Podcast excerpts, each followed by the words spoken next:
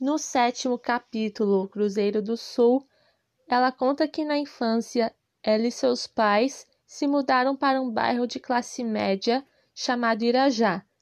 Nessa fase da infância, passou por muitas aventuras, descobertas e também por enrascadas, que somatizaram não só no corpo, mas na mente, no psicológico, ao ponto de ouvir vozes chamando pelo nome dela e não ter ninguém, ver vultos também. Isso é assustador. Não é à toa que ela é prova viva de que tudo é possível para quem tem fé.